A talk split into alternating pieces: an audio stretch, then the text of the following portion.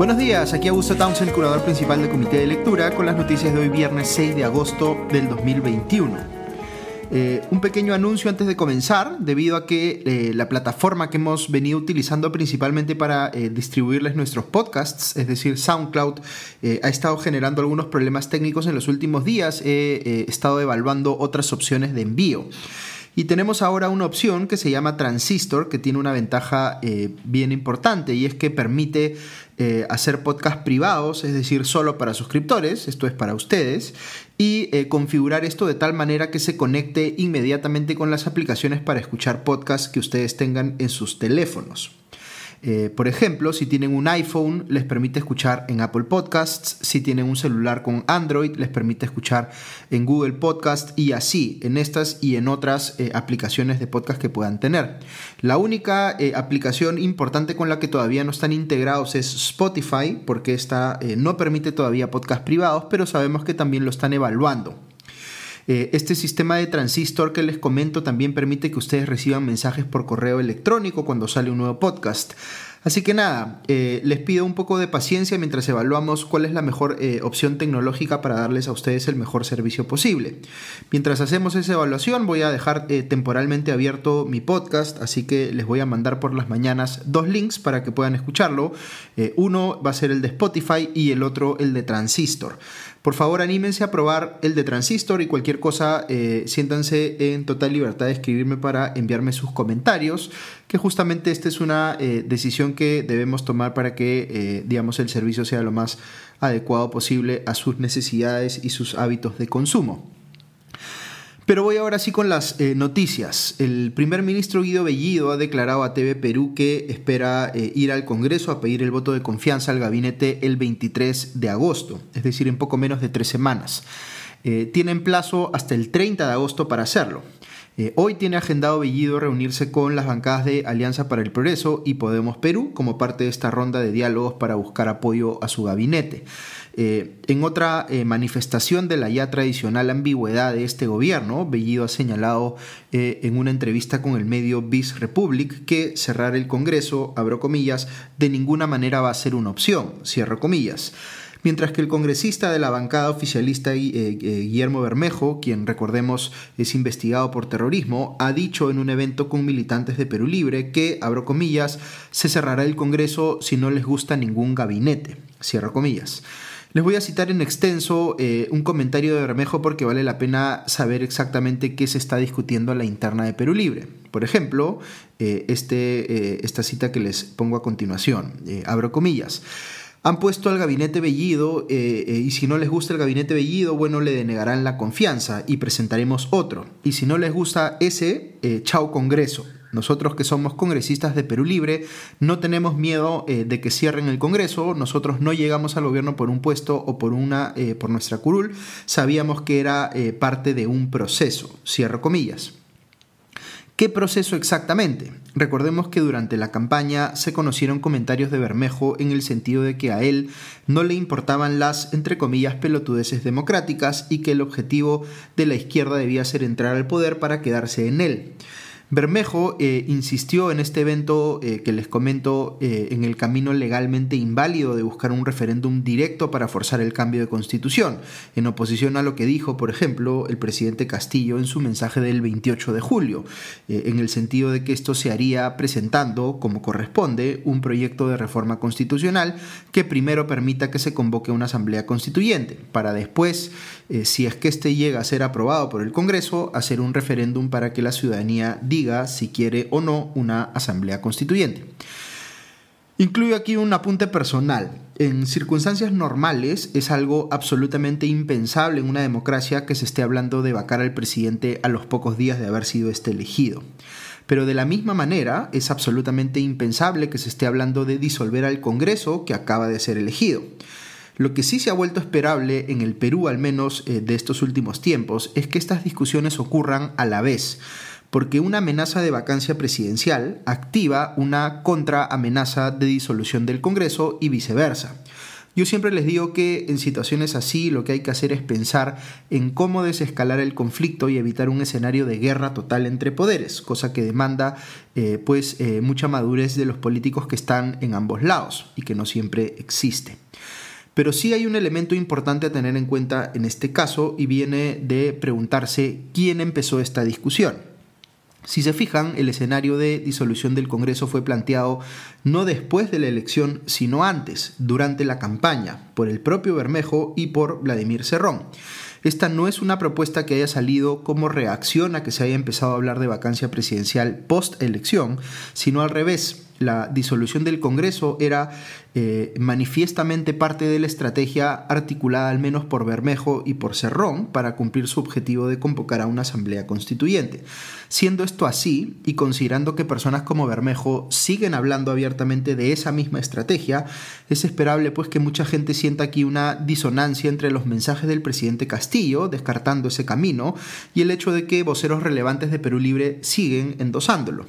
Eh, al evaluar qué es más creíble, los descartes de Castillo y ahora de Bellido o lo que sigue diciendo Bermejo.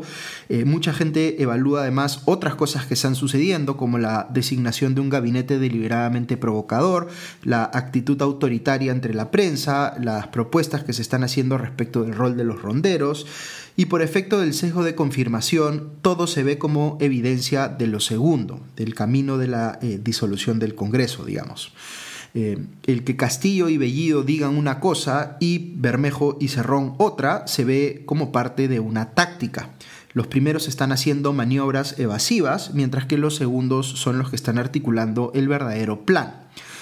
¿Qué es lo que creo yo? Eh, que sí es eh, parte evidentemente de los planes de Cerrón y de Bermejo forzar una disolución del Congreso. Castillo está en la misma página que ellos, eh, si tuviera una posición intensamente discrepante, el deslinde respecto de Bermejo y Cerrón eh, por parte de Castillo en este punto habría sido más contundente eh, y no lo ha sido. Recordemos que Castillo ni siquiera mencionó a Bermejo por nombre cuando tuvo que deslindar de sus declaraciones durante la campaña. Por otro lado, por un tema de comportamiento estratégico y de supervivencia política, lo esperable es que mientras que la amenaza de vacancia presidencial sea creíble, el gobierno necesita tener una amenaza de igual peso relativo para defenderse, y esa es justamente la carta de la disolución del Congreso. Ahora, uno podría hacer este análisis a la inversa y pensar que, aun cuando no lo hayan dicho en campaña, quizás siempre estuvo en los planes de algún sector de la oposición vacar tarde o temprano a Castillo si es que éste eh, ganaba la elección presidencial. Eh, la campaña sobre el fraude electoral puede tomarse también como evidencia de que estaban dispuestos a sacarlo, aunque no hubiera sustento legal para hacerlo.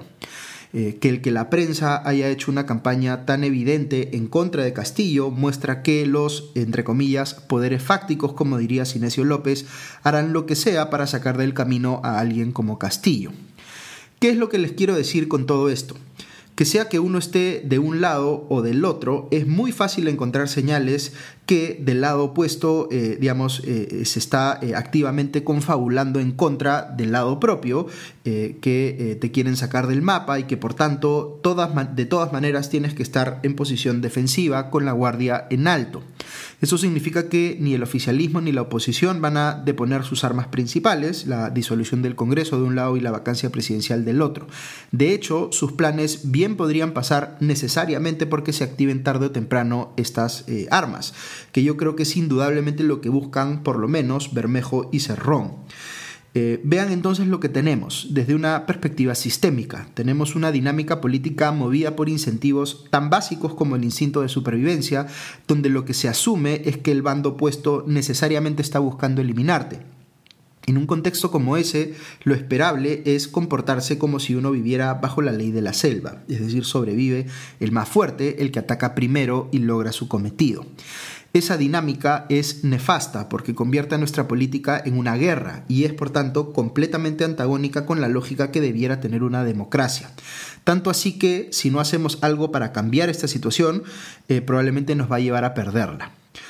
En fin, les completo el panorama local con otras noticias relevantes. El presidente Castillo fue reconocido ayer en una ceremonia protocolar en el patio de Palacio de Gobierno como jefe supremo de las Fuerzas Armadas y de la Policía Nacional. Esto es completamente normal cuando se da un cambio de mando presidencial, pero lo que no es normal es que impidan el trabajo de la prensa de eh, cubrir este acontecimiento. Es eh, inadmisible, si me permiten aquí una opinión, que el gobierno siga obstaculizando el trabajo de los medios. En este caso llegó al extremo de enrejar parte del cercado de Lima para que no ingresaran los periodistas y los eh, eh, gráficos. esto ha sido rechazado en sendos comunicados por el Colegio de Periodistas de Lima y por el Instituto de Prensa y Sociedad. para mí es gravísimo y si no se ve una rectificación inmediata de parte del gobierno, amerita una condena sin ambajes de todas las fuerzas democráticas en el país, inclusive las que hoy son aliadas del oficialismo. Por otro lado, se ha hecho conocido que algunos nombramientos eh, muy polémicos que eh, hizo el gobierno de Castillo han sido revertidos. En ese sentido, se confirmó la salida de Natalia Jiménez de Provías y de Alberto Falla de Promovilidad, pero ciertamente no han sido los únicos eh, nombramientos que han generado controversia, y tanto la Contraloría como la Defensoría del Pueblo, así como los medios, deben seguir pues poniéndolos en evidencia. He visto también que Servir, que es la Autoridad Nacional del Servicio Civil, ha eh, exhortado al gobierno, eh, abro comillas, a trabajar juntos para tomar las mejores decisiones, cierro comillas, y que está dentro de sus competencias asesorar a las eh, áreas de recursos humanos de los ministerios para ayudarles a elegir bien. dijo Servir en el comunicado que sacó que cumplir con el perfil definido para cada puesto es, abro comillas, una obligación indispensable incluso para los cargos de confianza cierra comillas. Pero el que se corrijan eh, estos nombramientos a nivel de mandos medios no va a dejar satisfechas a las bancadas que exigen cambios en cuanto a las designaciones ministeriales. En ese sentido, luego de las declaraciones públicas del primer ministro Bellido, descartando pues cualquier relevo en ese sentido, eh, la bancada de Renovación Popular eh, que ya había pedido la renuncia de cinco ministros, ha señalado que van a proceder ahora eh, a interpelar, eh, entre comillas, a ministro por ministro, según declaró en Twitter su vocero Jorge Montoya. Un último detalle del plano local, el presidente Castillo sería hoy vacunado contra el COVID-19 con la vacuna de Sinopharm en el local del vacunatorio del Club Zonal Huiracocha en San Juan del Urigancho. Dicho eso de paso, acabo de revisar al paso la eh, eh, encuesta de Datum que ha sacado esta mañana Perú 21 y que muestra que Castillo tiene un 39% de aprobación frente a un 41% de desaprobación a nivel nacional, mientras que la desaprobación en Lima es del 56%. Eh, un 51% de los encuestados cree que el Congreso no debe darle el voto de confianza al gabinete Bellido, 66% eh, cree que el gobierno restringe la libertad de prensa. Y eh, en cuanto a prioridades, la que los encuestados piensan que debe ser la principal del gobierno es la reactivación económica y del empleo, con 46%, mientras que la convocatoria a una asamblea constituyente es la sexta prioridad mencionada, con solo 5%, habiendo caído 4 puntos desde la encuesta del mes pasado. Paso rápidamente a algunos temas internacionales. Veo en eh, el país que Venezuela acaba de anunciar la segunda reconversión de su moneda en tres años y la tercera en lo que va del siglo, para quitarle así pues seis ceros. Eh, han tratado de enmarcar esto en una supuesta estrategia de digitalización monetaria, ya que ahora va a existir el, entre comillas, Bolívar digital, pero lo cierto es que Venezuela tenía una inflación brutal producto de sus propias eh, políticas económicas y no precisamente por, entre comillas, la criminal aplicación de un bloqueo económico y financiero, que es la excusa que da el régimen de Nicolás Maduro para eh, ocultar su propia responsabilidad. Recordemos que en la primera reconvención, eh, reconversión monetaria se le quitaron tres ceros a la moneda, en la segunda cinco ceros y ahora seis ceros. Eh, el economista Víctor Alves, que fue ministro de Hugo Chávez, señala, eh, citado por el país, que esto va a seguir pasando si no se corrigen las causas estructurales de la hiperinflación y que quizá la siguiente vez en la que haya que quitarle ceros a la moneda sean siete u ocho. En plena realización de los Juegos Olímpicos, por otro lado, la ciudad de Tokio acaba de registrar un nuevo récord de contagios de COVID-19 con 5.042 casos el jueves y más de 15.000 en total en Japón ese día. Eh, en Australia, eh, apenas una semana después de haber levantado eh, la cuarentena, la ciudad de Melbourne va a volver a entrar en la que sería su sexta cuarentena. Esto debido pues a un brote de la variante Delta.